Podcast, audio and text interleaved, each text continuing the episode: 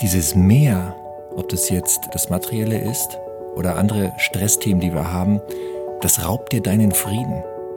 Es zeigt so ein bisschen die Tiefe, die das Buch hat und dieses herausfordernde, aber auch nicht überfordernde und einfach was, was einen wirklich ins Nachdenken bringt über sein eigenes Glaubens- und Gebetsleben. Ich habe gemerkt, wie das Meer irgendwie eine Sehnsucht stillt, warum auch immer, nicht nur bei mir, sondern bei vielen Menschen.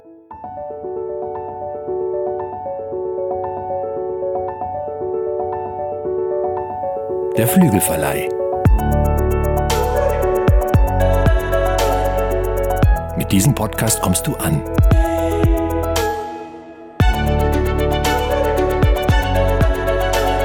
Bei Gott und bei dir.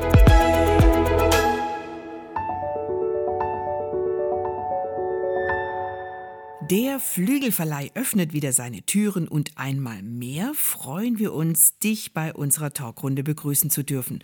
Wobei das Wörtchen mehr geradezu richtungsweisend für diese Folge ist. Heute geht es hier nämlich wirklich um mehr.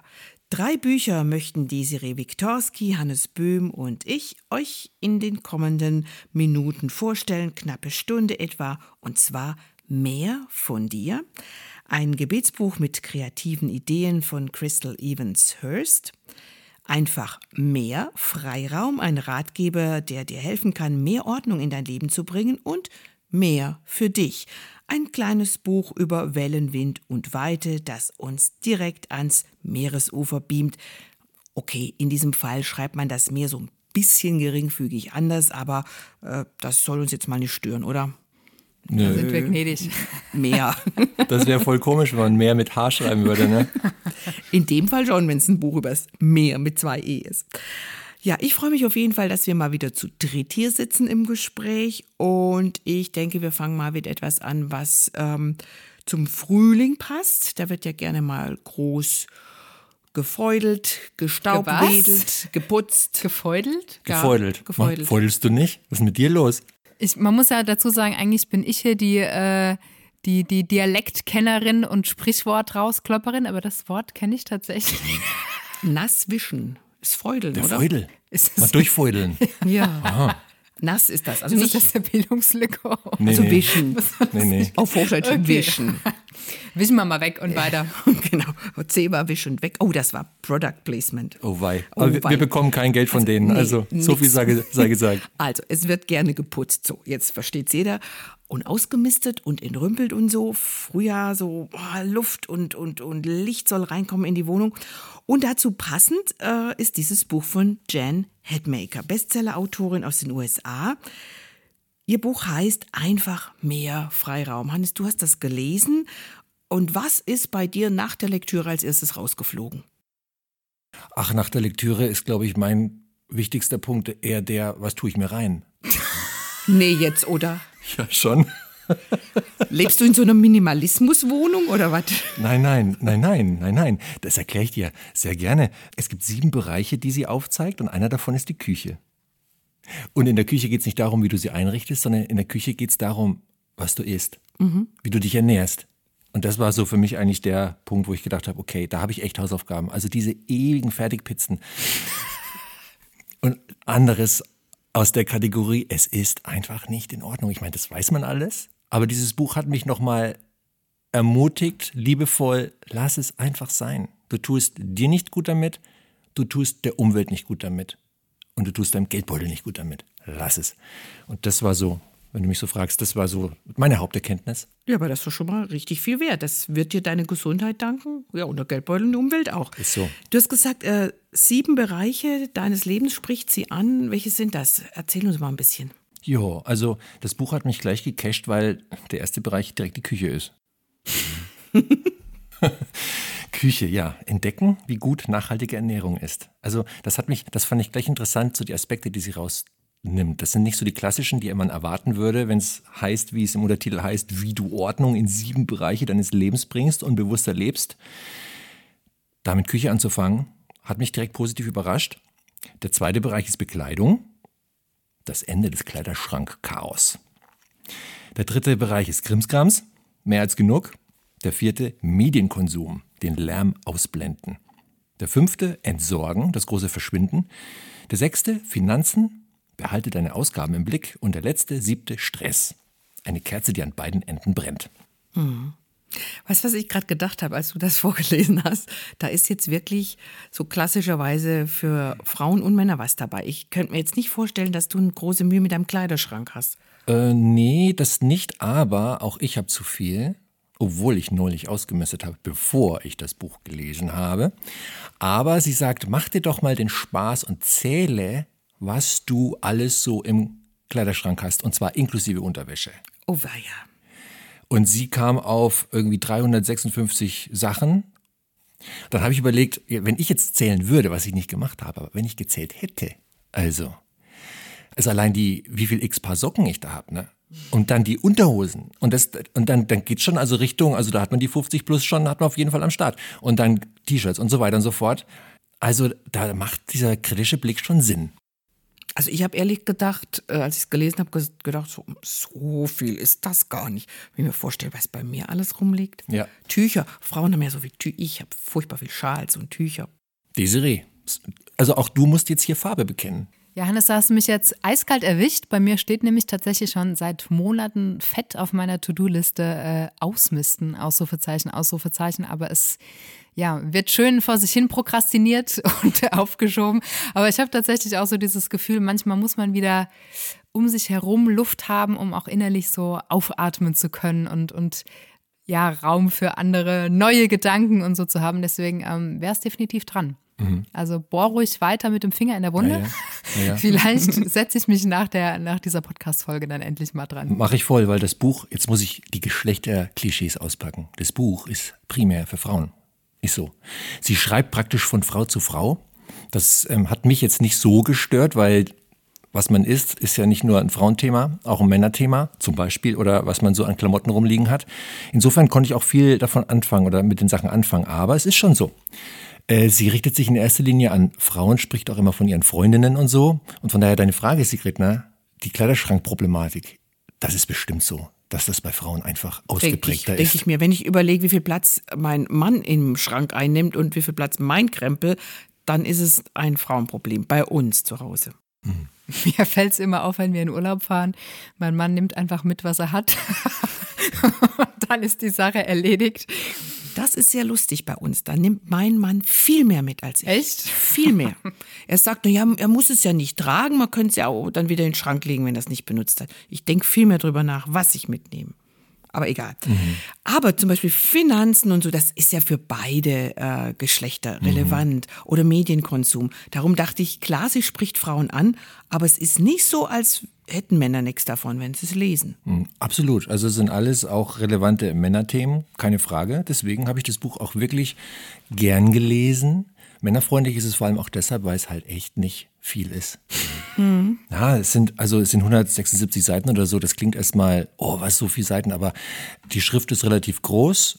Es liest sich locker flockig weg. Die Tipps sind nicht ausufernd, man wird nicht zugeschüttet mit 100 Sachen, die man machen könnte, sondern äh, sympathisch wenig und auch sympathisch niedrigschwellig, sodass ich auch recht gut und schön und schnell durch war und gedacht habe, boah, lese ich es jetzt nochmal oder fange ich jetzt direkt mit der Umsetzung an? Für was hast du dich entschieden? Weder noch. das, das war ehrlich. Das, das, hat aber, das ist aber, das hat nichts mit der Qualität des Buches zu tun, sondern eher mit der Qualität deiner äh, meines Zeitmanagements. Konsequenz. Ja, und das mit dem allein mit der Küche. Also ich muss euch wirklich, ich erzähle vielleicht ein bisschen was von der Küche, denn das ist ja, also einerseits ist es easy umgesetzt, andererseits man muss schon Dinge anders machen und ihr wisst, wie schwer das ab und zu ist, aus so dem Gewohnten auszubrechen. Also ich gehe zum Beispiel, wenn ich einkaufen gehe, ich habe Klar, ich habe eine Liste mit Sachen, die aus sind, wo ich dran denken muss, aber es ist nicht so, dass ich jetzt sage, okay, jetzt kaufe ich mal was anderes, weil ich was anderes essen will. Es ist so, naja, das, man steht dann im Supermarkt und denkt sich, okay, jetzt, ich habe jetzt hier, ich, das machen wir jetzt mal schnell. Ne, ich will nach Hause. Wie immer, und dann greift Nudeln man halt, Pesto. Ist, so ist es. Ne? Und deswegen ähm, gebe ich mir noch, also ich bin milde mit mir, ich gebe mir noch ein bisschen Zeit, aber ich werde, ich werde, ich werde fragt mich in einem Jahr. Ich werde das umsetzen. Also ähm, sie hat mich sofort gepackt mit nachhaltiger Ernährung. Also das Schöne ist auch, sie schreibt sehr Plauderton ist das. Und sehr sympathisch irgendwie, auch mit Witz und auch mit Selbstkritik. Und sie streut, und das finde ich auch schön, immer wieder auch mal Statistiken ein. Amerikanische, aber auch hier Lob an das deutsche Team, Übersetzer, Lektorat, auch deutsche Statistiken mhm. mit rein für den deutschen Leser, finde ich richtig gut. Da geht es dann erstmal darum, was ist nachhaltige Ernährung überhaupt? Also was ist nachhaltig ernähren?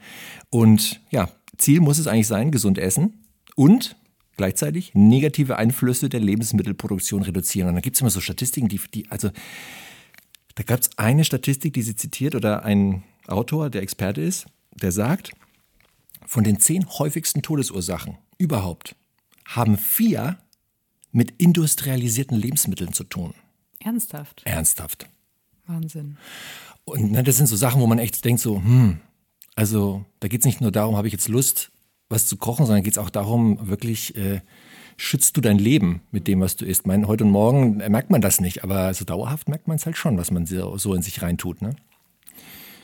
Ja, also und da gehört dann auch, gehören so interessante Fakten dazu, dass sie halt schreibt, sowohl in den USA als auch in Deutschland ist es so, dass die Lebenserwartung erstmals wieder sinkt.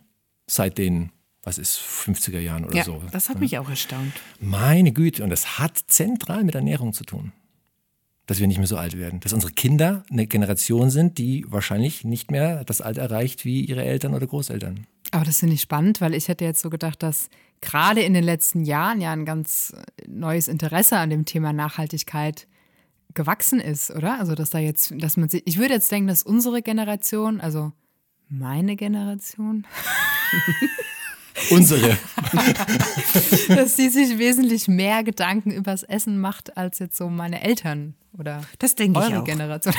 ja. Das Einerseits, denke ich auf jeden Fall. Aber andererseits, du hast noch nie so eine Industrialisierung. Also wir haben eine Industrialisierung im Lebensmittelbereich, die ist beispiellos, das schreibt sie auch. Das gab es noch nie. So viel, so fabriziert und so unnatürlich wie in unserer heutigen Zeit. Ich finde, äh, an diesem Punkt und auch bei anderen Punkten merkt man natürlich schon sehr, dass es eine Amerikanerin ist, die schreibt. So trotz der deutschen Statistiken, was ich auch sehr gut fand, vieles ist tatsächlich sehr amerikanisch, wo ich denke, Mensch, oh, ich will jetzt nicht, nicht irgendwie Europa loben, aber das sind wir doch schon ein bisschen weiter vom Bewusstsein her, gerade bei Mülltrennung oder so. Ich kann mich erinnern, ich war in den 90er Jahren zweimal äh, für jeweils drei Wochen äh, bin ich da gereist durch USA und habe wirklich damals schon, ich war entsetzt über die Art und Weise, wie mit Abfall umgegangen wird. Wir waren da im Chor unterwegs, wurden ähm, in vielen Gemeinden und Gottesdiensten gesungen, wurden hinterher immer eingeladen zum Mittagessen. Wir waren 50-köpfiger Chor und wir hatten immer, drei Wochen lang, immer nur Plastikgeschirr. Wir haben nur von Plastiktellern mit Plastikgabeln gegessen. Das wurde alles an den Tischdeckenenden eingepackt und ein Riesending nach dem Essen einfach in Müll geschmissen. Und wir Deutschen standen mit offenem Mund daneben und gesagt, was machen die? Haben die keine Porzellan- oder Keramikgeschirr in ihrer Gemeinde? Es waren reiche Gemeinden. Das waren jetzt nicht so arm, ärmliche, das war so Südstaaten, Geld, fette Gemeindehäuser, aber Plastikgeschirr. Wo wir dachten, es kann nicht wahr sein. Und das finde ich, das merkt man schon so ein bisschen, dass sie aus diesem Hintergrund kommt. Wo das ist Bewusstsein, dass wir nur eine Welt haben und dass es die zu schützen gilt und dass wir nicht unendlich die Ressourcen äh, ausbeuten dürfen. Da ist das noch nicht so lang zu Hause, ganz ehrlich. Mhm. Das dachte ich schon. Insofern, wer sich schon lang mit dem Thema beschäftigt, für den ist das zu ähm, basic. Basic, genau. Es ist mhm. wirklich, es ist ein echtes Einsteigerbuch und dafür ist es auch wirklich gut. Mhm. Wenn man sich noch nie Gedanken drüber gemacht hat, dann lernt man hier ja, was, weil sie selber zugibt, dass sie sich sehr lange in ihrem Leben 0,0 Gedanken über sowas gemacht hat. Entscheidend finde ich ihren Ansatz, ihr Anliegen, dass man halt echt aus der Komfortzone rauskommt. Mhm. Ne? Und das macht sie eigentlich mit über zwei Bereiche. Einmal über den persönlichen, dass sie sagt, dieses Mehr, ob das jetzt äh, das Materielle ist oder, oder andere Stressthemen, die wir haben, das nimmt, das raubt dir deinen Frieden. Das raubt dir deinen Frieden und du willst, und das ist auch so ein Anliegen, was sie selber auch sagt, so, so, man sehnt sich nach einem entschleunigten, geruhsamen Leben, gerade jetzt in der Zeit, in der wir leben, wo, wo alles so viel schneller geworden ist. Also einmal, es ist gut für dich persönlich, wenn du aufräumst. Gleichzeitig, und das ist der andere große Bereich, ist es auch gut, wenn du bewusster konsumierst, bewusster darüber nachdenkst, was du kaufst und wie du mit deinen Überschuss umgehst, weil du eine Verantwortung hast für die Umwelt, für unseren Globus. Und das, finde ich, schafft sie total schön, das so miteinander zu verzahnen, sodass man eigentlich eine Win-Win-Situation hat. Wenn man zum Beispiel auf seine Ernährung achtet, man tut sich was Gutes, man tut aber auch der Umwelt was Gutes. Das wäre jetzt auch nochmal meine Frage gewesen. Das heißt ja einfach mehr, also nee, das heißt nicht, das heißt, warte. Einfach mehr Freiraum. Ja doch, nee, Freiraum. Einfach mehr Freiraum. Ja, ja, das ist Covergestaltung, ne? Das einfach, das heißt mehr, einfach mehr ist ein Freiraum. bisschen versteckt. Aber das Buch heißt eigentlich einfach mehr Freiraum. Das schneiden wir raus, oder? Und das Wort einfach ist total gut und das schneiden wir gar nicht raus. Also das, das, das Buch heißt einfach mehr Freiraum oder Freiraum, je nachdem, was man als erstes liest. Meine Frage dahinter war aber eigentlich, ähm, inwieweit sie auch darauf eingeht, für was man mehr Freiraum im Leben schafft. Also was ist, kommt auch die geistliche Komponente ein Stück weit drin vor oder ähm, ist sie darin ergründet, dass ja eben in diesem Verantwortungsgedanken, den wir der Schöpfung gegenüber haben? Mhm. Also der geistliche Gedanke fließt schon ein. Also auch das ist, kommt klar raus, sie ist Christ, sie ist ein gläubiger Mensch und entsprechend ist jedem Kapitel auch ein Bibelvers vorgestellt. Hier und da kommt für mich manchmal an überraschender Stelle ein Bezug zum christlichen Glauben. Aber vor allem spielt der Glaube insofern eine Rolle, weil sie sagt, du bist ein Geschöpf Gottes und die Erde ist eine Schöpfung und du hast eine Verantwortung für diese Schöpfung. Und ähm, der solltest du dir bewusst sein, ohne mit dem erhobenen Zeigefinger mhm. zu kommen. Ne? Aber ja, dieser Ausblick auf Ruhe im Herzen, das hat auch viel mit, mit, dem, mit dem Glauben zu tun, ganz klar. Denn das verbreitete Denken ist ja, wenn ich erstmal dies habe oder jenes habe, dies besitze, jenes besitze, wenn ich erstmal so und so viel Geld verdiene, dann geht es mir gut und dann finde ich Frieden und dann kann ich einen Gang runterschalten, aber es ist ja gelogen. Richtige Erfüllung und Friede, die, da kann das Materielle einfach nicht punkten. Und das kommt in dem Buch schon auch raus. Ich finde es auch insofern spannend, äh, fällt mir jetzt gerade auf, es heißt ja auch Schöpfungsordnung und äh, Gott hat ja aus dem Chaos eine Schöpfungsordnung erschaffen und ähm, die ganze Natur, alles was ist, folgt ja bestimmten Regelmäßigkeiten. Also es ist ja nur sinnvoll, dass wir als Geschöpfe auch darauf ähm, angelegt sind, in irgendwie geordneten Verhältnissen zu leben und nicht erschlagen von, von Dingen und Themen und ähm, ja, ungesundem Zeug, was man so in sich reinschaufelt. Ne? Ja. Ja, und insofern sind ihre, zieht sie das große Bild, aber bricht es auch immer wieder wunderbar runter auf so Kleinigkeiten. Also nochmal mein Lieblingsbereich, die Küche, ne? wo sie sagt beim Einkaufen, kauf einfach, kauf loses Gemüse. Kauf nicht mehr das Zeug, das in Plastik verpackt ist. Und das merkt man ja auch, es gibt immer mehr diese Beutelchen, wo mhm. man da noch Sachen reintun kann. Aber am besten gehst du direkt auf den Wochenmarkt regional kaufen. Also das weiß man alles, ne? Aber es ist voll schön, das nochmal so zu lesen und auch so, so sympathisch nochmal ähm, empfohlen zu bekommen. Geh auf den Wochenmarkt, geh, auf, ho, geh zu Hofläden, geh zu den Erzeugern aus deiner Umgebung, steig deine Region. Das Zeug muss nicht um die halbe Welt geschifft werden, damit es in deinem Bauch landet. Äh, also ist absurd eigentlich, ne? Oder geh zu den Bioläden, klar ist auch eine Frage des Geldbeutels. Aber das ist eigentlich ist es ganz einfach, was das angeht. Zum Dafür Beispiel. Gibt es ja. aber auch Tipps, wie man an anderer Stelle sparen kann. Das fand ich zum Beispiel das stimmt. gut. Klar, manchmal kostet das mehr, wenn du direkt zum Erzeuger gehst, aber ein paar Seiten weiter hinten sagt sie, du kannst auch ganz schön sparen, wenn. Mhm. Und dann zählt sie so ein paar genau, Sachen auf. Genau, das ist der Punkt Finanzen. Mach mal wirklich, äh, mach Kassensturz. mal einen Kassensturz. Mhm. Beobachte mal einen Monat lang, wofür dein Geld weggeht. Und wenn du jetzt da nicht so genau hinschaust in der Regel oder in der Vergangenheit, dann wirst du dir vielleicht verwundert die Augen reiben, mhm. wo du überall dein Geld hinträgst mhm. und wo du vielleicht hier und da einen Euro sparen kannst. Mhm. Darf ich nur einen persönlichen Appell loswerden? Hau raus. Weil das auch da drin steht. Und das dachte ich auch von einer Amerikanerin, ist das wirklich wertvoll. Nicht alles bestellen. Sie, hat, sie gibt ja auch zu, dass sie bestellt hat wie eine Irre, weil das einfach bequem ist. Einfach super. Du machst einmal Klick und ein, zwei, drei Tage später hast es an der Haustür. Und äh, ja, da bricht sie eine Lanze für. Das macht ja unglaublich Müll. Das äh, ist nicht gut für den CO2-Fußabdruck, weil da fahren Autos mit rum und so weiter. Gut, natürlich, wenn es ins Geschäft kommt, muss es auch irgendwie geliefert werden. Aber da dachte ich, jawohl, jawohl, jawohl. Und es geht. Also wir bestellen fast nichts mehr. Mhm, Tatsächlich. Gut so. gut so. Wir haben das richtig rigoros eingestellt. Nicht ganz, manches kriegt man im Laden nicht, aber wenn es irgend geht, bestellen wir nichts mehr. Das finde ich voll gut. Also wenn man öfter auf Autobahn unterwegs ist und sich ärgert, warum so viele Brummis unterwegs sind. Ne? Viele haben tatsächlich mit diesem Retour-Wahnsinn zu tun. Mhm. Äh, da gibt auch, auch alles weggeschmissen. Ist so, genau, da gibt es auch Statistiken. Ich bestelle mal fünf, schicke ich halt vier zurück, ist doch egal. Ja. Ähm, was Furchtbar. da von A nach B und dann wieder von B nach A zurückgeschoben wird. Also und das Schlimme ist, die vernichten das, weil Lagern wäre teurer als vernichten. Wahnsinn, ja. Rückgesendete Ware wird einfach. Ein großes Thema, über das man lang und breit reden sollte. So, das war aber mein Appell. Nicht ein, so viel bestellen. Genau, ein, ein Mehr haben wir ja noch, äh, auch was euch beide angeht. Aber bevor wir zu euren Mehrs kommen, würde ich doch ganz gern nochmal abschließend sagen, aus meiner Sicht ein sehr relevantes, sehr sympathisch geschriebenes und auch sehr leicht umsetzbares Buch oder auch Tipps, die einen sehr großen Unterschied machen für einen selbst und für die Umwelt. Und das mit dem großen Unterschied für einen selbst ist klar, aber für die Umwelt ist vielleicht nicht so klar, weil natürlich die kleine Stimme immer kommt, naja, was, was kann ich als kleines Menschlein schon ausrichten? Kann ich die kann ich den Klimawandel stoppen? Ja, alleine natürlich nicht, das ist klar. Mhm. Aber wenn genügend Leute, wenn diese kritische Menge an Leuten zustande kommt, die Dinge anders machen, dann ist schon viel gewonnen. Und da lese ich euch mal kurz was vor, damit ihr auch mal ein Feeling bekommt, wie schreibt denn die? Weil genau das war auch so ein Punkt, den sie aufgreift, wo eine Freundin zu ihr meinte, ich weiß nicht, warum du es überhaupt versuchst. Es wird doch eh nichts bringen.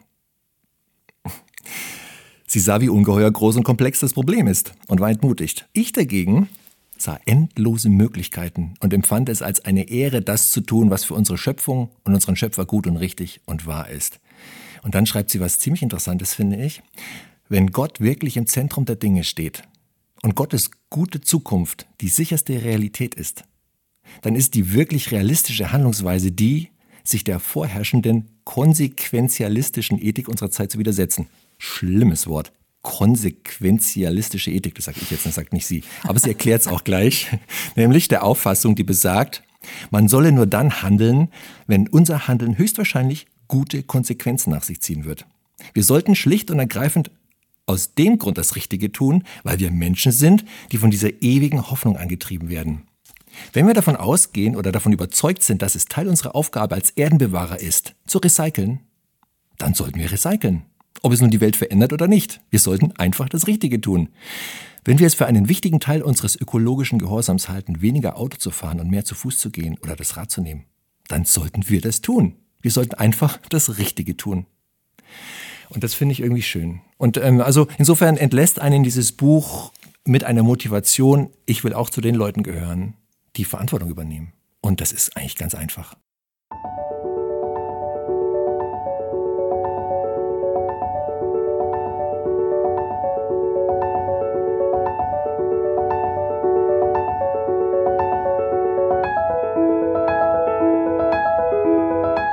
Ich versuche jetzt mal eine geschmeidige Überleitung selbst zu machen zu meinem Buch. Und zwar ähm, geht es in gewisser Weise auch um mehr Freiraum für Gebet, aber eben auch in einer guten Struktur und Ordnung. Ich darf das Buch mehr von dir vorstellen und ich dachte, wenn mir jetzt keiner eine Frage stellt, dann stelle ich euch mal eine.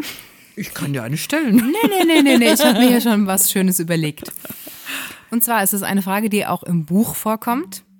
Wenn Gott alle deine Gebete erhören würde, sähe dann die Welt anders aus oder nur dein Leben? Hannes. Ach, du Mann, kannst du die Frage erstmal, kannst du die bitte erstmal das Secret stellen? Okay. Ladies first. Mein Leben. Ich glaube, ich bleibe sehr bei mir im Gebet. Sofort ertappt. Also ich glaube nicht, dass sicher der Klimawandel wäre wahrscheinlich nicht so schlimm. Ähm, Genau. Das böse C-Wort wäre nicht mehr da. Aber sonst, boah, ja, hast mich ertappt. Ich weiß nicht, ob es weniger verfolgte Christen gäbe oder ja. Ich hätte auch jetzt eine Antwort. Ne, ich habe ja nur drei Gehirnzellen, deswegen muss ich ein bisschen länger nachdenken über Sachen. Und meine Antwort wäre, ich glaube, ich würde erstmal groß denken, global denken, mhm. käme aber dann ganz schnell zum Ergebnis, naja, wenn man jetzt alles so reglementiert, dann fehlt eigentlich das Entscheidende, nämlich dieser freie Wille, diese Freiheit, die wir ja eigentlich als Menschen so schätzen und die uns auch ins Herz gegeben ist. Und dann sind wir irgendwie Roboter mit Grenzen links und rechts und eingeschränkten Radius und das wäre auch doof. Also eigentlich geht es um das Eigenverantwortliche. Aber also es geht ja, es geht ja darum, nicht, wenn du jetzt neu überlegen würdest, wofür du betest, sondern wenn Gott Stand jetzt alle Gebete, die du jemals gesprochen hast, erhören würde. Also Chaos.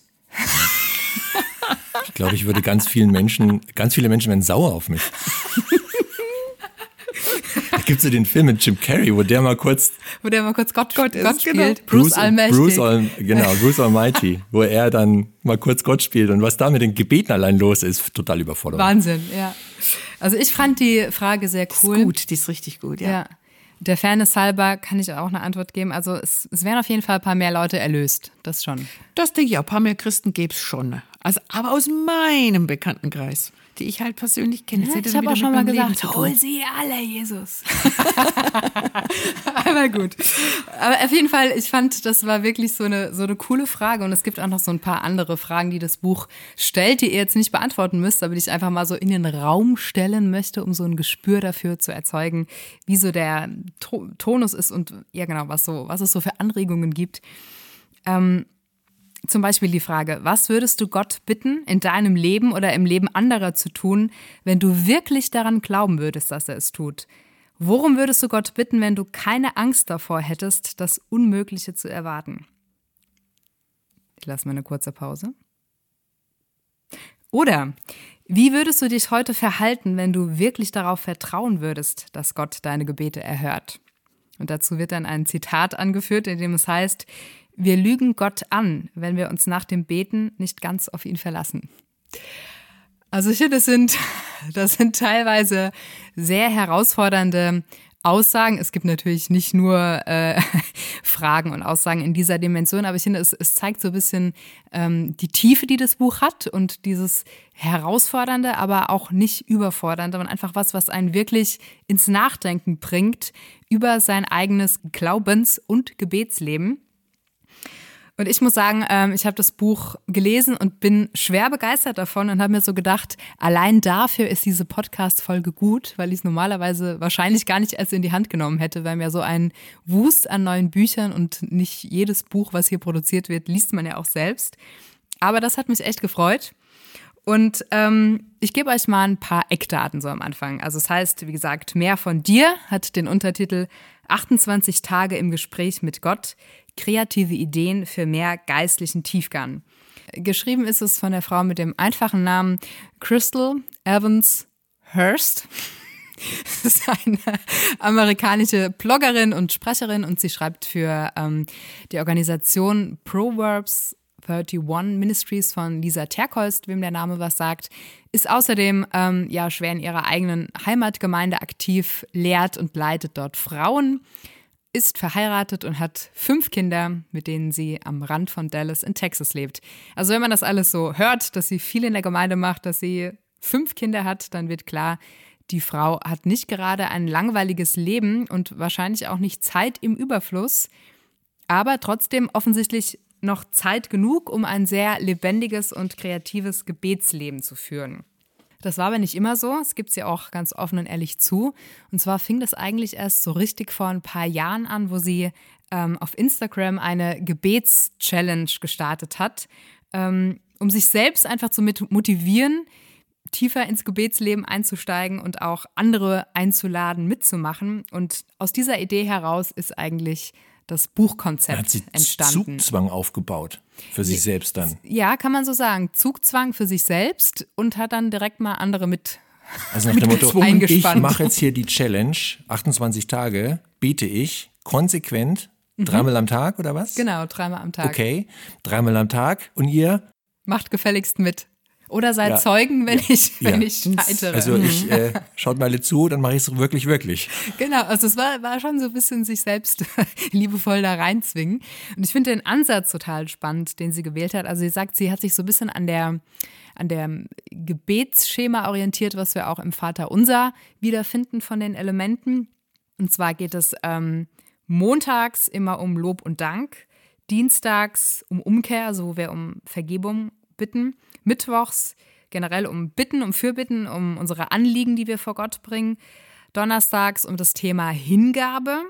Und die letzten drei Tage der Woche soll dann bewusst nochmal der Blick von uns selbst auf die anderen Menschen gerichtet werden, ähm, auf Familie, Freunde, Bekannte, die Gemeinde, die ganze Welt.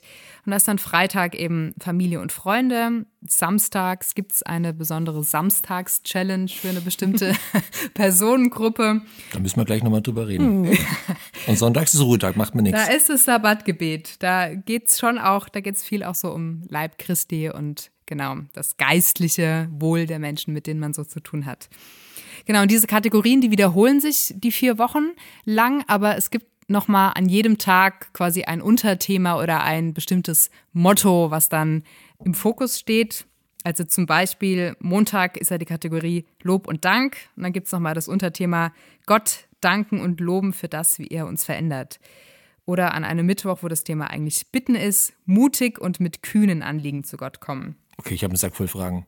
Wie Hau muss man raus. sich denn das vorstellen an so einem Montag? Also liest man dann erstmal eine halbe Stunde, bis man dann ins Beten kommt? Oder wie, also du hast, hast du die Challenge gemacht?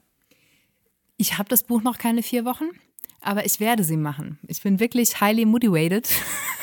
das durchzuziehen. Und ich finde, das ist auch das Tolle an dem Buch, dass es wirklich machbar erscheint. Also es gibt die Morgenandacht, das ist wirklich ein kurzes mit hineinnehmen. Es ist maximal zwei Seiten in dem Buch. Das Buch ist auch ähm, kein Riesenformat, also es ist echt überschaubar, wo es dann schon mal ähm, ein Bibelvers und ein Gebetsanstoß gibt und man quasi in das Thema des Tages eingeführt wird ähm, und das schon mal so anfängt im Herzen zu bewegen.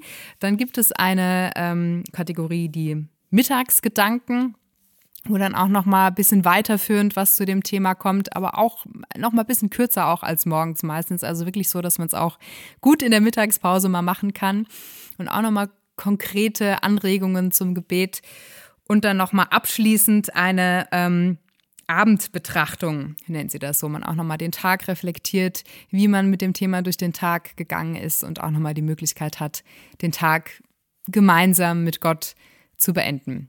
Und ich habe hier gerade geblättert, während du gesprochen hast.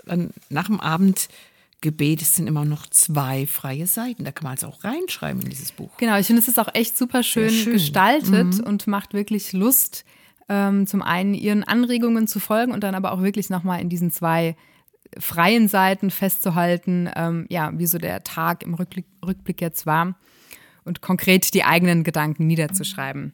Diese, was mich jetzt echt interessiert, du bist ja jetzt niemand, der noch nie was von Gebet gehört hat. Du hast eine Gebetsinitiative bei dir in der Gemeinde mit auf die Beine gestellt. Das ist echt ein Ding in deinem Leben. War denn da irgendwas Neues für dich dabei? Also so, dass du dachtest, hey, das ist jetzt echt mal ein Punkt, den hatte ich bisher gar nicht auf dem Schirm. Also es war lustig oder man könnte auch sagen, mal wieder äh, Gott geführt. Ich habe tatsächlich, ähm, bevor ich mich auf diesen Podcast vorbereitet habe, hm, habe ich so gedacht, oh, es gibt echt so viele Themen, die man mal bebeten könnte. oder wo mir aufgefallen ist, dass ich für, in dem Fall war es für mein Patenkind oder dann eine andere Situation war, ähm, wie du vorhin angespielt hast, ne, für, für, den, für den weltweiten Leib Christi, ne, für, für ver verfolgte Christen oder so. Also es gab einfach Themen, mit denen ich konfrontiert wurde, wo ich gemerkt habe, oh Mist, die kommen echt ziemlich kurz in meinen Gebeten. Und eigentlich würde ich das gerne mal also ich bin jetzt kein Fan von irgendwie sklavischen äh, Plänen, an die man sich dann wirklich eins zu eins halten muss, aber ich dachte, es kann echt hilfreich sein, wenn man sich das so ein bisschen vielleicht strukturiert, dass man immer montags mal für die und die Gruppe betet und so. Und dann habe ich mich mit dem Buch befasst und dachte, ah, cool, so kann man das auch angehen. Und ich finde, ähm, ja, ich bin schon deep into it im Thema Gebet, aber sie hat tatsächlich ähm, manche Gebetsanliegen, die sie vorschlägt, für die ich jetzt noch nie so konkret gebetet hätte oder die ich einfach nicht so auf dem Schirm hatte. Und ich finde einfach im, im Verlagsjargon gesprochen, dass es einen unglaublich großen Lesenutzen hat, dieses Buch, weil es eben so gut strukturiert ist und weil einem nicht nur so ja ein schlechtes Gewissen gemacht wird von wegen, ja, du könntest mal wieder für ähm, die und die Christen beten oder für Weltfrieden, sondern es wird runtergebrochen auf wirklich machbare, konkrete Anliegen, wo man dann auch so eine Neugierde bekommt zu sehen, okay, was, was tut denn Gott, wenn ich jetzt mal regelmäßig ähm, dafür bete, dass mein Nachbar in der und der Beziehung vielleicht ähm, Versöhnung erlebt oder ähm, dass ich mal dafür anfange, wirklich intensiv für das geistliche Leben von meinem Pastor zu beten oder so, wo man vielleicht ja so gar nicht auf die Idee kommt. Oder dass man anfängt, Gott ähm, auch um Vergebung zu bitten, beziehungsweise selbst Vergebung auszusprechen für die kleinen Vergehen im Alltag. Also wenn dir jemand die Vorfahrt nimmt oder so.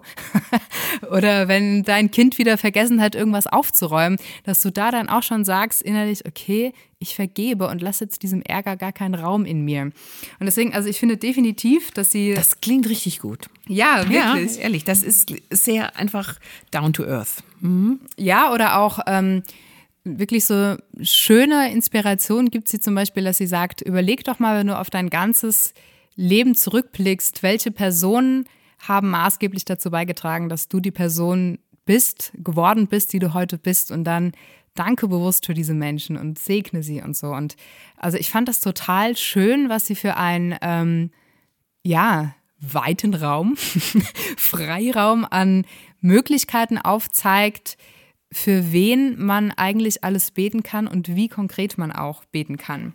Ich habe mal eine Frage zu der Challenge. Also nochmal zu dem Ausgangspunkt, dass sie gesagt hat, so, mein Gebetsleben ist nicht das, was es eigentlich sein könnte, sein sollte. Ich setze mich jetzt mal dem, in Anführungszeichen, öffentlichen Druck aus und äh, habe ein Publikum, was mich hoffentlich doppelt motiviert, irgendwie das mal zu machen. Challenge, Herausforderung. Also ich ziehe das jetzt echt mal durch. 28 Tage, ist jetzt auch kein Riesenzeitraum, ne?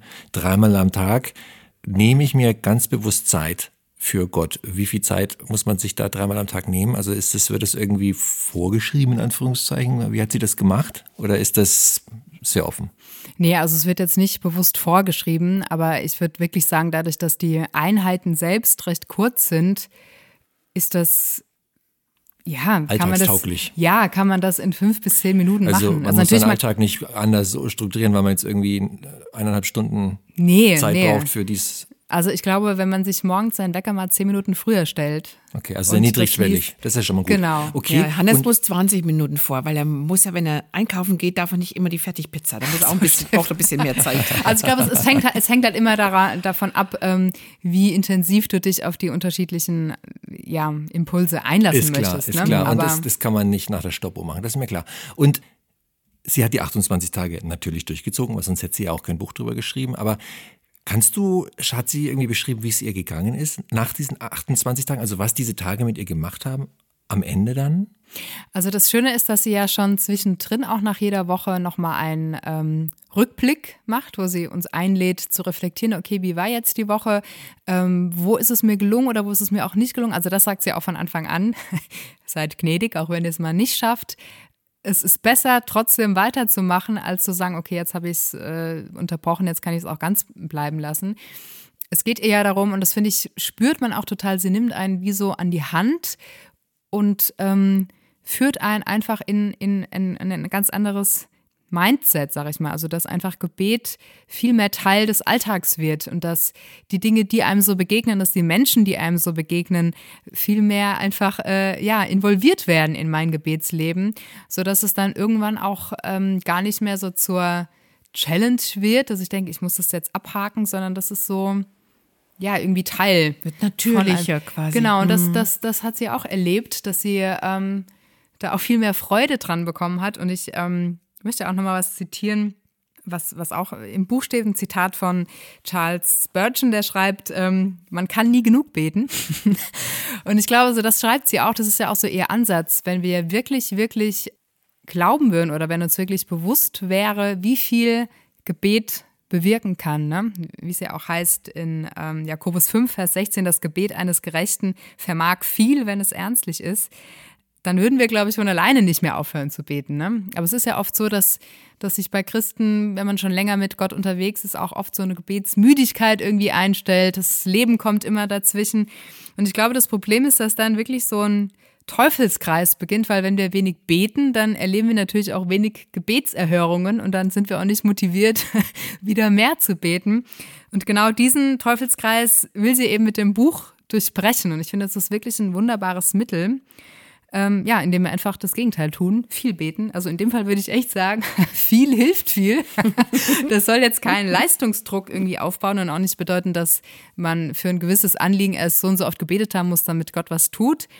Aber wirklich ja, so rein von, von der Logik her, wenn ich allgemein viel bete, dann ist es ja auch wahrscheinlicher, dass ich viel mehr mitkriege, was Gott tut und wo er wirklich auf Gebet reagiert. Und ich glaube, es gibt kaum was ähm, Beflügelnderes, als zu sehen, okay, krass, ich habe das und das Gott hingelegt im Gebet und es ist wirklich was passiert. Es ist wirklich eine Beziehung wieder heil geworden. Jemand ist gesund geworden oder wie auch immer. Und das ist ja was, was auch unseren Glauben total mhm. stärkt. Mhm. Und genau dazu, dazu lädt sie ein und ich finde, das ist wirklich äh, sehr ermutigend.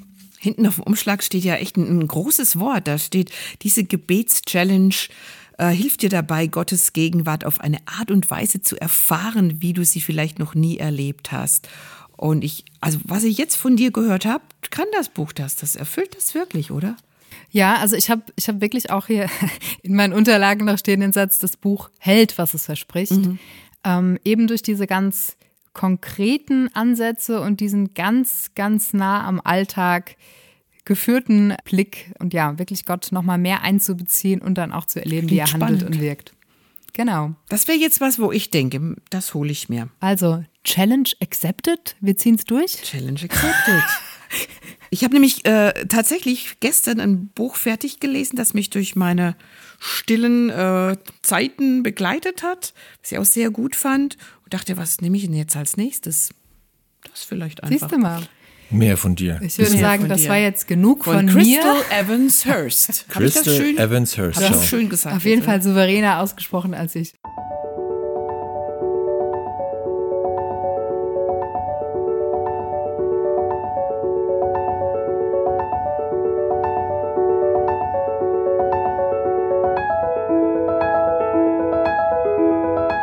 Sigrid, du hast auch ein Buch dabei, was ein entscheidendes Wort im Haupttitel hat was mit M und E anfängt und mit R aufhört. und, der, und der Name ist überhaupt nicht schwierig. genau. Genau. Ich habe ich hab mehr für dich dabei. Ich weiß noch, dass Desiree diesen Titel vorgeschlagen hat und alle waren dann so, ja, das ist es. Mehr für dich. Das kleine Buch von Wellen, Wind und Weite. Und damit gehen wir wirklich jetzt ans Meeresufer, an die Küste, ans Meer mit zwei E. Das ist eine Anthologie, also eine Textsammlung äh, mit Geschichten, Gedichten, Liedtexten, Gebeten, kurzen Bibelversen in ganz unterschiedlicher Länge. Und natürlich geht es immer um das Meer in all seinen Facetten. Was wollt ihr noch wissen? Wer hat es erfunden? Wir haben es erfunden, oder? Nicola. Jetzt, sag mal, jetzt hast du, jetzt hast du schon wieder Schleichwerbung gemacht. Für Ricola. Stimmt. Sigrid, jetzt, jetzt werde ich aber misstrauisch. Gibt es überhaupt noch die Bonbons? Keine Ahnung, ich glaube schon. Wenn, aber, wenn der Hannes das nächste schon. Mal nachhaltig einkaufen geht, kann er ja gucken. Aber kein, er kann keine Bonbons, wegen Zucker nee, und so. Nee, nee, Bonbons sind nicht gut. Also, also mit denen habe ich auch überhaupt kein Problem. Mein Problem ist eher Schokolade. Mhm. Die gibt es ja auch in nachhaltig. Da gebe ich dir nachher einen Tipp. Ich sage jetzt nicht was. Nee, gib mir, gib mir, der Tipp muss lauten, lass sie einfach sein. Okay, okay. Und ich bin, ich bin schokoladenfrei seit einer Weile. Also insofern, oh, na dann lass es einfach sein. Meine Schokoladen-Challenge ist schon, ist schon eine Weile cool. am Laufen. Aber um nochmal auf dein Buch zurückzukommen. Also du hast es ja herausgegeben. So ist es. Also insofern reden wir ja jetzt genau mit der richtigen Person, wenn wir dieses Buch, wenn wir ein bisschen mehr über dieses Buch erfahren wollen. Mhm. Was hat dich denn, also wie, wie hast du die Geschichten denn ausgewählt? Wie, wie ist diese Zusammenstellung zustande gekommen? Es war tatsächlich so, dass ähm, wir im Urlaub waren am Meer und ich dachte, ja, ist irgendwie total schön und so inspirierend und ich habe gemerkt, wie mm, das Meer irgendwie eine Sehnsucht stillt, warum auch immer, nicht nur bei mir, sondern bei vielen Menschen. Eben diese, ist konfrontiert mit der Weite, mit, mit der Schöpfung, mit der Urgewalt. Und mir ist dann aufgefallen, dass es sehr, sehr viele Menschen gibt, die übers Meer geschrieben haben, weil sie dadurch ähm, angeregt wurden, sich auch mit, mit dem Schöpfer auseinanderzusetzen. Und dann habe ich mal angefangen, bisschen das zu sammeln, was mir da so begegnet ist. Und bin ich eines Tages gekommen in unsere Sitzung und habe das vorgeschlagen. Muss man immer schön machen. Und dann habt ihr alle gesagt, jo, mach doch mal. Und so ist das entstanden. Und wenn man ähm, ein Thema so im Kopf hat, dann stößt man ja auf immer mehr Dinge, die dazu passen. Das wisst ihr ja auch, wenn ihr ein haben wir schon mal gesagt, wenn ihr ein bestimmtes Auto kaufen wollt, dann seht ihr das plötzlich überall im Straßenverkehr, wo ihr vorher nie drauf geachtet habt. Ähm, und so war es da auch. Ich habe plötzlich in allen möglichen Büchern, sogar in Romanen, habe ich äh, Passagen gefunden, die davon handeln, wie Menschen dem Meer begegnen und wie sie darauf reagieren. Mal ganz äh, allgemein gesprochen. Meistens mit großer Bewunderung, mit großer Ehrfurcht vor dem, der dieses Meer gemacht hat, vor der Schönheit des Meeres, aber, und auch das kommt in diesem Büchlein vor, durchaus auch mit Respekt vor der Gewalt, äh, vor der Unergründlichkeit, äh, vor den Launen des Meeres. Also es sind auch ein paar Geschichten drin, wo jemand seekrank wurde oder äh, eine Evakuierung erlebt hat bei einer Sturmflut. Und so, ich dachte, gut, das alles ist das Meer natürlich aus. Nicht nur schön und Urlaub und Strand, es ist auch Kraft und Unberechenbarkeit. Bist du denn selbst mehr ein Meer Mensch oder ein Bergmensch? Ja, das ist, das ist immer so die Sache. Das muss man immer dann ankreuzen. Tee oder Kaffee, Meer oder Berg. Hund oder Katzen, die Diskussion ja, ja, hatten wir ja schon. Hatten wir auch schon. Und da kann ich mich wirklich total dazwischen stellen. Ich mag beides sehr, sehr gerne. Ich bin wirklich sehr gerne am Meer. Ich bin nicht, bin kein Wassersportler, überhaupt nicht. Ich bin jetzt auch nicht der große Schwimmer, aber ich liebe es, am Meer zu sein. Die Geräusche, die es macht, wie es riecht, ähm, ich mag zum Beispiel auch Gezeiten sehr gerne. Manche mögen das ja nicht, wie es kommt und geht. Ich finde das toll, das zu beobachten. Gibt es ja auch nicht überall. Man kann ja auch ins Meer ohne Gezeiten gehen. Hat ja Gott irgendwie klasse für alle eingerichtet. Aber Berge sind einfach auch wunderschön. Also da oben stehen und runter gucken und diese Schönheit sehen, macht mein Herz genauso froh. Aber Berge schreibt, Berge schreibt man nicht mit Doppel-E. Nee, und deswegen passen sie auch gar nicht gut jetzt in unsere, in unsere heutige Folge rein. Obwohl mehr schreibt man. Wie ist ja. bei euch, Hannes? Du, mehr Berg? Ja, ach, also ich sehe das wie du. Ähm, alles hat seine Vor- und Nachteile. Ja, man muss ja. mal erst hoch, gell? Beim Am Meer kann man stundenlang entlanglaufen, ohne dass man irgendwie ins Spitzen kommt. Also kommt ja. darauf an, wie schnell man läuft, wie weit man genau. läuft. Ich war gerade sagen, welchem Tempo man Also die macht. Weite am Meer. Ich glaube, es ist, es kommt nicht von ungefähr, dass das Meer so ein Sehnsuchtsort ist für so viele Menschen. Ich glaube, im Vergleich ist das Meer für mehr Menschen ein Sehnsuchtsort als die Berge. Aber ich kann auch mhm. die Leute gut verstehen, die Berge lieben, weil da auch einfach ein ganz, eine ganz besondere Atmosphäre herrscht von Erhabenheit, auch von Weite, von Grandiosität. Genau. Wenn man also, mal oben steht, ich, dann hat man die Weite so, Ich weiß noch, ich, wir hatten mal eine Klassenfahrt, das war, oh, keine Ahnung, neunte Klasse oder so. Und dann sind wir nach Österreich in die Berge zum Skifahren für eine Woche. Und also, wenn man mich fragen würde, Zähl mal ein paar Glücksmomente auf mhm. aus deinem Leben. Da würde mir natürlich eine Menge einfallen, aber mir würde auch einfallen, diese Klassenfahrt, wo ich bei strahlend blauen Himmel, und der ist ja, wenn man auf so einem höheren Berg ist, der ist ja nicht nur blau, der ist ja blau-blau. Ne? Also so Nacht, Nacht schwarz-blau, also unfassbares Blau. Dann der Schnee, du, ein, ein, also ein Dopaminausschuss hatte ich da. Also ich war so happy, mir hatte ich hatte so blendende Laune. Ich hatte immer ein Lied im Kopf von Rick Astley.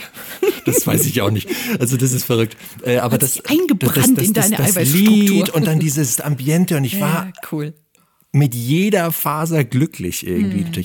Jetzt könnte man sagen, ja, was redet der? Wie banal? Nö, ich fand das gar nicht banal, weil ich für mich festgestellt habe, dieses, diese Bergwelt, die, die, die macht auch was mit einem. Also gerade wenn man, wenn der, wenn so blauer Himmel ist und es ist so die, es ist schon, das tut auch ein, der Menschenseele echt gut, mhm. ne? Solange man nicht irgendwie an der Eiger Nordwand hängt bei Scheißwetter, ne? Und da irgendwie äh, in so Extremsituationen geht, sondern einfach nur mal so als, als harmloser Bergtourist. Ja. Toll, ja. Also von daher bin ich, wie bei den Hunden und Katzen auch, ich bin so. In between. Ja, ja, ich jetzt könnten böse Zungen würden jetzt sagen, der hat kein Profil, der Typ. Ich finde immer alles gut. Das stimmt aber nicht. Und du, Desiree? Muss ich, auch ich, ich muss tatsächlich bekennen, ich bin Team Berg. Mhm. Aber einfach, weil ähm, mein Papa ist früher auch sämtliche Berge hoch, hat uns schon im Rucksack, mein Zwillingsbruder und mich, auf die 2000er geschleppt. Er allein, alle beide? Also meine Mutter war auch dabei. aber die hat ein Kind geschleppt und erst andere. Immer mal, wenn wir da nicht mehr konnten. Also okay, also, Wechsel. Ich dachte, mit zwei Kindern auf dem Rücken. Meine Güte. er war zwar krass. Ist Arnold Schwarzenegger dein Papa oder was? Nein, aber ich muss auch sagen, ich musste schmunzeln, weil ich habe auch ähnlich ergreifende Momente in der, in der Bergwelt mhm. gehabt.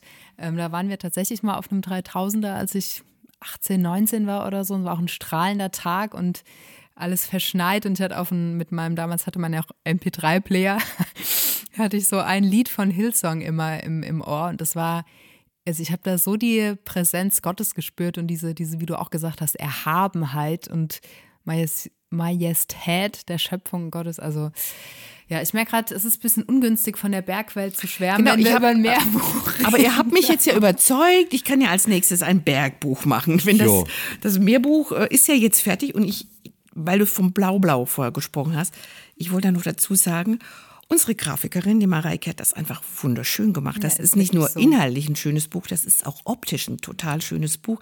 Das hat so ein, ja, was ist das für eine Farbe? Es geht so leicht Türkis. ins Türkis, mhm. genau, so was hellpetroliges. Wirklich wunderschön. Mit, also Seiten gestaltet unter Wasser, wo die Fische oben schwimmen, dann ähm, Seiten mit einer kleinen Grafik, ein Boot oder ein Vogel oder ein Segelboot oder Wellen natürlich. Also es ist auch eine Augenweide, das jo. anzugucken. Aber weißt du was? Das mit der Augenweide verstehe ich total. Und das, also du blätterst gerade drin, deswegen sehen wir beide, Desiree und ich das jetzt auch und können nur den Kopf nicken, das sieht wirklich toll aus. Trotzdem nochmal die Frage, Sigrid, inhaltlich. Also wie muss man sich das nochmal inhaltlich vorstellen? Also wie wild ist die Mischung oder wie, wie würdest du das beschreiben? Die ist schon wild die ist so wild wie das Meer auch. Also wie gesagt, es sind Texte drin, äh, einfach Menschen begegnen dem Meer. Und was macht das mit ihnen? Jetzt in der Jetztzeit oder auch so Begegnungen von Leuten vor 200 Jahren mit dem Meer? Oder wie, wie muss man ja, sich das schon vorstellen? Schon eher Jetztzeit. Also es gibt etliche Geschichten, die sind extra für dieses Buch geschrieben worden. Da habe ich also Leute angeschrieben und gesagt, ihr Lieben, ähm, ich weiß, dass ihr gerne ans Meer fahrt. Wie sieht's denn aus? Habt ihr da mal ein Erlebnis? Habt ihr da mal was Besonderes erlebt? Und dann kamen sie. Es hat eigentlich niemand Nein gesagt. Die Menschen haben geschrieben, weil sie alle das Meer mögen und irgendwas erlebt haben und eine Begegnung mit Gott dort hatten oder eben von Ehrfurcht oder Freude erfüllt waren beim Aufenthalt am Meer. Dann natürlich habe ich, wir haben ja ein ganz großes Archiv hier im Verlag, habe ich auch in älteren Büchern geblättert und da schöne Fundstücke entdeckt, ähm, wo Menschen über was über das Meer geschrieben haben, Erlebnisse mit ihren Kindern oder eine ältere Dame, die offensichtlich am Meer wohnt, die Missy Buckenen, die da immer sitzt und morgens reflektiert und jeden Tag was Neues entdeckt. Auch sehr schön. Es sind, wie gesagt, paar Liedtexte drin, wenige und ein ganz alter Text, nur ein so, so ein 17. Jahrhundert von 1600, was weiß ich. Da habe ich mal so einen ganz alten reingenommen, wo es wirklich um das Brüllen des Sturmes auf dem offenen Meer geht, dass man sieht, ah Mensch, da ist auch, da ist Mums dahinter. ist nicht nur immer schön. Mich würde noch interessieren, ähm, wie der, ja, fromme Gehalt sozusagen ist von dem Buch. Ob ich das jetzt guten Gewissens Leuten verschenken kann, von denen ich weiß, okay, die, die lieben einfach das Meer oder muss man schon auch eine Sehnsucht nach Meer mit EH haben? Das glaube ich schon, weil es geht tatsächlich, es hat jede alles, was da drin ist, hat eine geistliche Spur. Also es verweist an einer Stelle immer auf den, der das mir gemacht hat und äh, oder Menschen, die Erfahrungen gemacht haben, die mh, hm, ja im Gebet da was erlebt haben, als sie im Urlaub waren oder in Seenot oder ja. Es ist schon ein, wenn man so will, ein frommes Buch. Aber nicht so, dass man denkt, äh, das ist mir jetzt too much, glaube ich nicht. Hast du eine Lieblingsepisode? Hm, das ist ja mal schwer, man findet ja alles schön. Ich, als, als du das gesagt hast, wie glücklich du warst, als du damals als 14-, 15-Jähriger auf dem Berg standest, ist mir was eingefallen. Ganz kurze Sache von Bianca Bleier, da muss ich jetzt blättern. Genau, erste Liebe. Ich war neun als ich zum ersten Mal das Meer sah. Ergriffen reagierte ich auf das Unfassbare mit dem Instinkt des Kindes. Ich schlug sofort einen Bogen zu Gottes Größe. Wer dieses Wasser erschaffen hatte, musste um ein Vielfaches größer sein. Vielleicht hatte ich überhaupt zum ersten Mal einen handfesten Beweis seiner Größe vor Augen. Die einzig angemessene Antwort auf dieses unermessliche Gewässer schien mir es mit seinen Augen zu betrachten. Um es irgendwie einordnen zu können, stellte ich mir also vor, dass für Gott dieses gigantische Wasser eine Pfütze war, die er nach allen Seiten überblicken konnte, während ich so klein war, dass ich nur bis zum Horizont sah. Aber Gott hatte den Überblick. Gott war groß. Ich hatte den Saum seines Gewandes berührt und eine Ahnung seiner Energie und Schöpfungsfreude gespürt. Was ich damals spürte, ist eigentlich dasselbe Gefühl, das mich auch heute noch überwältigt, wenn ich nach längerer Abwesenheit vor dem Meer stehe. Das ist doch schön. So erinnert sich Bianca Bleier an eine Begegnung als Neunjährige. Das Meer als Bild für den Saum Gottes. Das ist interessant. Schön. Ach, jetzt waren wir direkt am Strand gestanden. Ne? Genau, es soll einfach ein bisschen Sehnsucht wecken. Vielleicht, wenn man dieses Jahr nicht ans Meer fahren kann oder wenn es noch viele Wochen sind bis zum Urlaub, ist dieses Buch sehr geeignet, um da schon mal ein bisschen Vorgeschmack, ein bisschen Vorfreude zu wecken. Zurück vom Meer in den Alltag und zur Feststellung, dass wir mit unserer Folge ans Ende gekommen sind. Schade, ne? Mehr haben wir nicht, ne? Mehr haben wir nicht, aber es wird mehr kommen. Auf das jeden steht, Fall. Das steht mal fest. Liebe Zuhörerin, lieber Zuhörer, danke, dass du mit uns auf die Reise gegangen bist, ans Meer und ins Meer. und zu den Erkenntnissen, dass Meer auch manchmal, also dass weniger manchmal mehr ist. So rum eigentlich, ne? Danke für deine Zeit, fürs Zuhören, fürs Dabeisein.